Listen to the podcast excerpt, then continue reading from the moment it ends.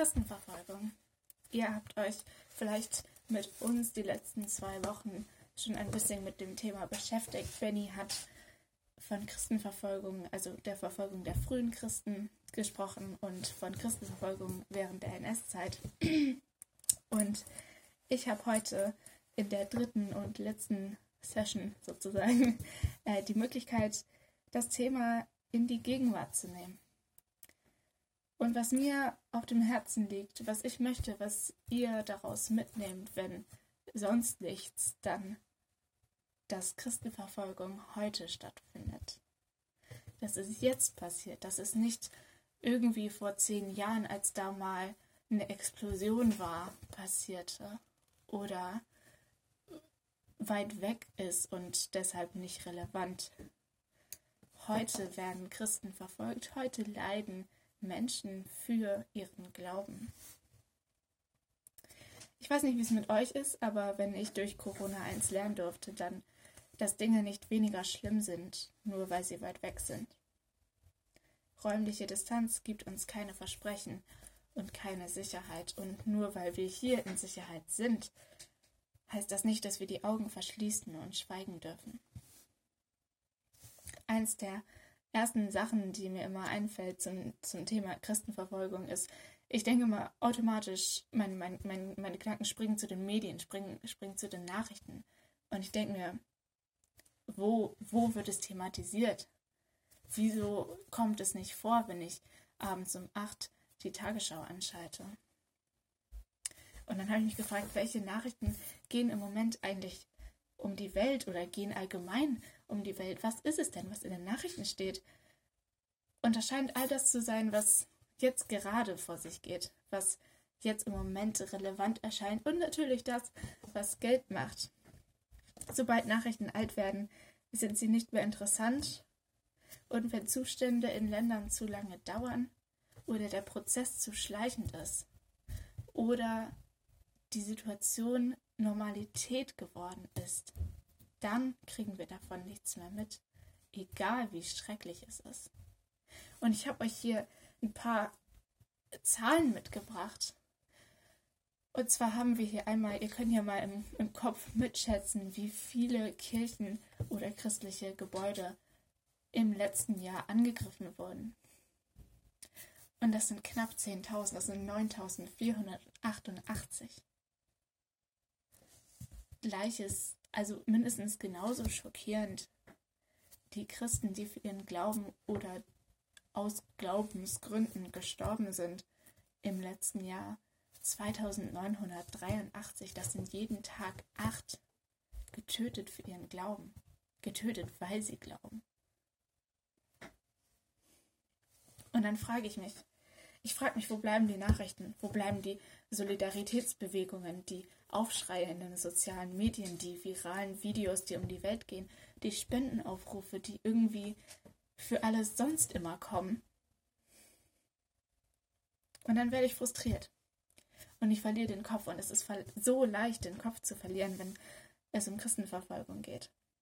Mir wird immer das Herz schwer und manchmal scheint mir Beten nicht genug, aber dazu später noch ein bisschen mehr.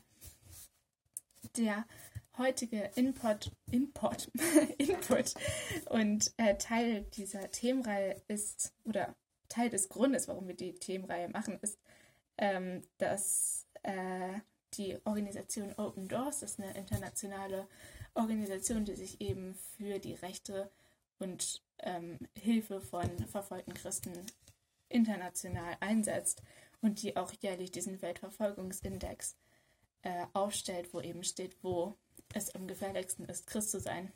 Ähm, und daraus habe ich auch eben die Zahlen entnommen. ähm, die rufen jährlich in einer Jugendgebetsbewegung dazu auf, für ein bestimmtes Land zu beten.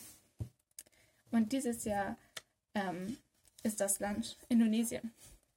Und ich möchte euch dazu einfach nun ganz paar Fakten vorstellen, wie das da so aussieht. Ihr dürft sonst auch gerne auf der Website von Open Doors euch das selber nochmal durchlesen. Das, da sind auch ganz krasse Geschichten drin, die ich einfach sehr, ja, sehr berührend finde. Also Indonesien ist ein Land, ist ein Inselstaat, ne? ähm, eine Population von knapp 270 Millionen, davon knapp 33 Millionen Christen. Und abhängig davon, auf welcher der Inseln man ist, ist eben eine bestimmte Religion, Religion stärker ausgeprägt. Also man kennt ja von Indonesien oft so Bali. Bali ist ähm, buddhistisch geprägt, ähm, während ein großer Teil des restlichen Landes eben äh, muslimisch geprägt ist. Die Staatsreligion ist auch der Islam und der Ursprung der christlichen Verfolgung ist auch die islamische Unterdrückung. Ich habe hier auch ein, ein, Verfolgungsprofil, das ist ähm, auf dem Weltverfolgungsindex ein bisschen aufgeteilt in äh, Gewalt und eben in verschiedene Faktoren von Druck. Ähm, genau, und da, dabei finde ich immer ganz wichtig, dass man bedenkt, dass nicht alle verfolgten Christen aktiv verfolgt oder gefoltert oder getötet werden. Meist wird der Druck relativ subtil ausgeübt. Ausschluss ist eine Methode, die wir häufig sehen. Angriffe finden auch statt. Aber fast noch schlimmer, wenn ich mir das vorstelle, ist das Gefühl, den Mund nicht aufmachen zu dürfen. Das Gefühl, nicht sagen zu dürfen, hey, daran glaube ich, dem folge ich nach.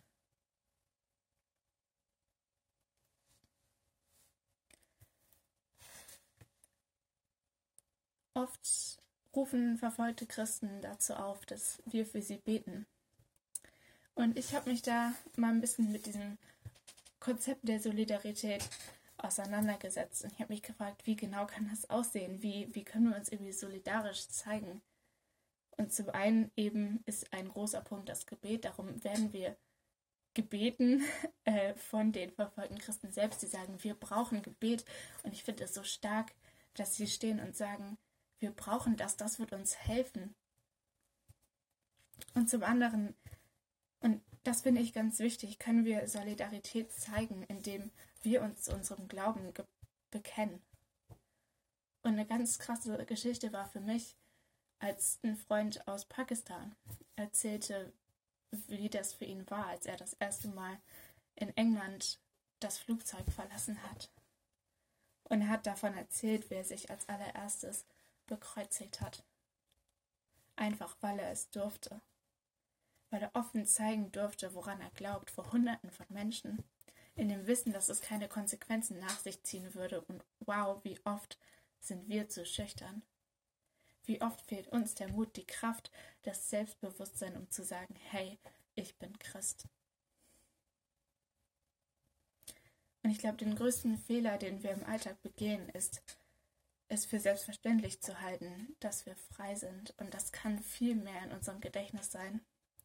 Jedes Mal, wenn wir öffentlich sagen, wofür wir stehen, woran wir glauben, wenn wir öffentlich beten, wenn wir zur Kirche gehen, wenn wir uns einfach in Gemeinschaft aufhalten, kann uns bewusst werden, hey, das hier ist ein Privileg.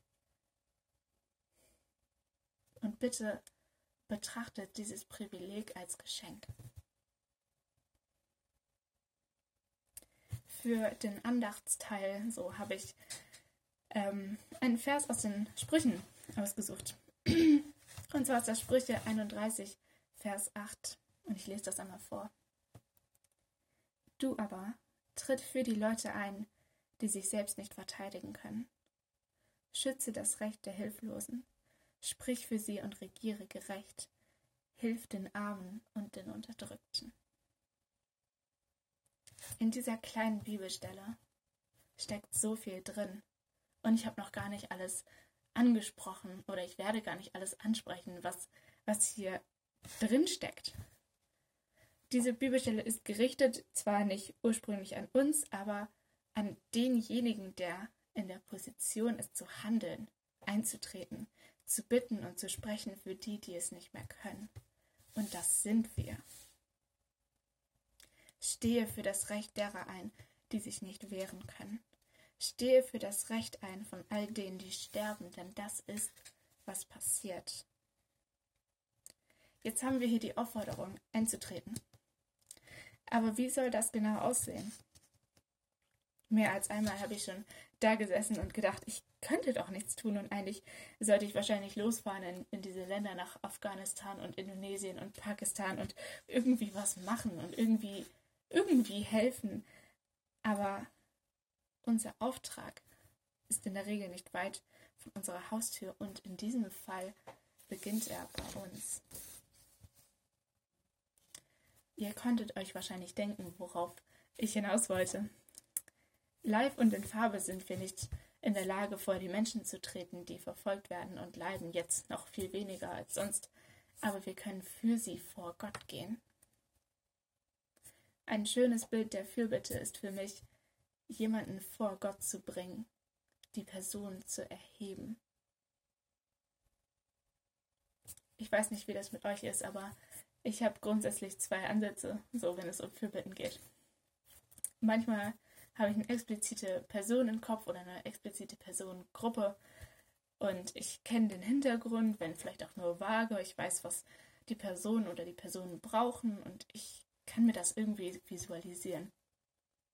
Und manchmal wird mir bewusst, was so alles schief läuft in der Welt. Und ich schmeiße Gott einfach alles vor die Füße. Und ich sage, hey Gott, hier ist, hier ist Rassismus, hier ist Diskriminierung, hier ist Verfolgung, hier ist häusliche Gewalt, hier sind Naturkatastrophen. Und die Liste ist endlos. Und ich sage, Gott, bitte mach was. Und manchmal ist es nicht einfach, Fürbitte zu leisten. Manchmal ist es nicht leicht, irgendwie die Worte zu finden. Und mir fällt das auch manchmal schwer. Aber der Punkt ist, es geht um Gebet. Es geht darum, die Welle aufzulösen. Ne? Also die, ähm, der Aufruf von Open Doors ist auch, der, der wird genannt Shockwave. Es geht um eine Schockwelle des Gebets, die befreiende Welle, die ein Ende der Verfolgung bringt und Friede und Gnade auf der Erde, die wir uns kaum vorstellen können. Wir beten also für etwas so Mächtiges und führen uns, fühlen uns doch so hilflos dabei. Nur Gebet. Mehr können wir nicht. Aber wir unterschätzen die Kraft unserer Gebete, die Kraft Gottes, die Kraft des Gottes, zu dem wir beten, des Gottes, der Berge versetzt und Wasser teilt. Ich habe einmal meinem Freund aus Pakistan geschrieben und ich, ich, ich schrieb, es tut mir leid, dass ich nur beten kann. Und seine Antwort war, Gebet ist ein mächtiges Mittel, danke, dass du betest. Und der Schlüssel der Schlüssel lag für mich in dem Wort Mittel. Unser Gebet, mein Gebet, wenn man so will, ist das Mittel zu Gottes Zweck. Und es hat die größte Macht, die wir uns vorstellen können, die Macht, Hoffnung zu bringen. Und Hoffnung, so steht es im Brief des Paulus an die Hebräer Kapitel 6, Vers 19, Hoffnung ist für uns ein sicherer und fester Anker, der hineinreicht in den himmlischen Tempel bis ins Allerheiligste hinter dem Vorhang, und dorthin ist Jesus uns vorausgegangen. Und wo ich hier gerade schon mal mit Bibelstellen um mich schmeiße, mir kaum noch mal so richtig entgegen in der Vorbereitung. Lukas 18, Vers 27, für mich ist nichts unmöglich. Für Gott ist nichts unmöglich. Wir beten und beten bringt Hoffnung. Hoffnung regiert in diesen Ländern, in den Herzen der Menschen. Ich finde es unglaublich, Videos zu sehen, Zeugnisse zu lesen und aus der Hoffnung der Betroffenen selbst immer noch Hoffnung gewinnen zu können. Mir ist es ein Anliegen, dass für verfolgte Christen weltweit gebetet wird, dass darüber geredet wird, dass die Leute sagen, hey, da passiert was. Hey, da sterben Menschen. Dass es nicht weiter unter den Tisch gekehrt wird. Dass es in den sozialen Medien auftaucht, dass es geteilt wird. Dass Leute es wissen. Und das ist alles, was ich erreichen möchte. Ich möchte, dass die Menschen, die um die Welt leiden für ihren Glauben, das Wissen haben. Das sind Menschen, die beten für mich, und die Welt weiß, wie es mir geht. Die Welt weiß, dass hier was schief läuft und sie macht die Augen nicht zu. Ich möchte zum Abschluss einfach beten und ihr dürft gerne auch danach, wenn ihr euch danach fühlt, einfach ja für diese Menschen beten, für diese Länder beten. Und wenn das vage ist, wenn das ein Seufzen ist, dann ist das genug.